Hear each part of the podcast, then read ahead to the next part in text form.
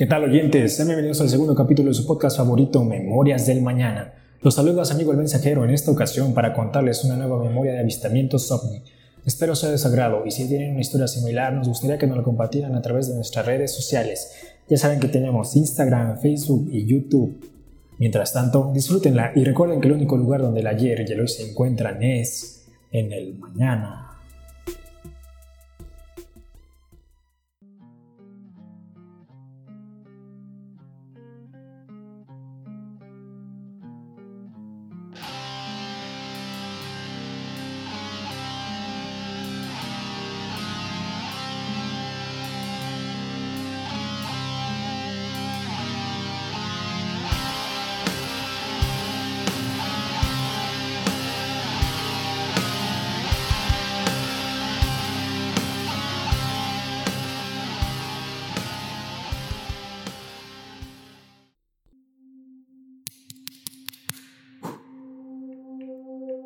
27 de abril del 2020. Si tengo este día muy presente es porque fue la primera vez que presencié una gran cantidad de ovnis al mismo tiempo.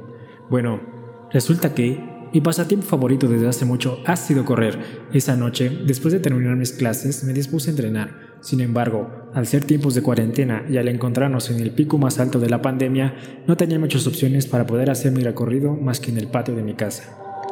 Recuerdo bien que el cielo estaba despejado, lo cual me pareció algo bastante agradable, ya que en mi municipio la contaminación siempre ha sido un gran impedimento para poder observar las estrellas. Por lo cual, en esta ocasión, cada que tenía la oportunidad, al dar mis vueltas, voltaba a ver el cielo y me sorprendía de este espectáculo de la naturaleza. Yo llevaba un promedio de media hora corriendo, cuando de repente, al dar el vistazo hacia arriba, me percaté que se observaba una franja luminosa muy larga en el firmamento, lo cual me extrañó, debido a que también se podía observar la luna al mismo tiempo. ¿Y dónde? ¿Dónde se había visto eso antes? Detuve mi paso veloz para poner la atención suficiente a este evento tan raro, y mientras pasaban los minutos, pude ver que tal luz era de un tono amarillo muy opaco y empezaba a tomar la forma definida de un triángulo obtusángulo. Sorprendido, retomé la carrera, pero ahora con el objetivo de avisar a mi mamá y a mi abuelito quienes estaban dentro de la casa y así poder corroborar que lo que yo estaba viendo no lo estaba imaginando. Cuando salieron, quedaron sorprendidos al igual que yo. Este triángulo seguía ahí, pero disminuía de tamaño rápidamente como si se cerrara. Fui por mi teléfono para poder grabar el momento, pero al regresar, ya no estaba. Aún así, aprovechando el zoom de la cámara, empecé a grabar el cielo hacia el lugar donde estaba este haz luminoso.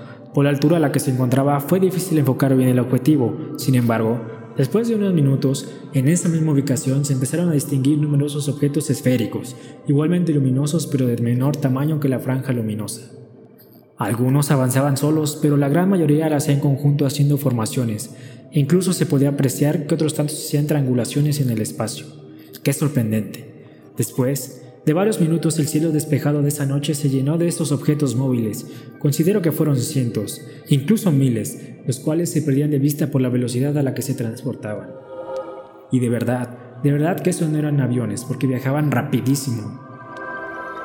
Después de analizar por casi una hora este fenómeno, llegué a la conclusión que el triángulo luminoso que se observó se trataba de un portal que de alguna forma ayudaba a estos dispositivos a ingresar a nuestro planeta.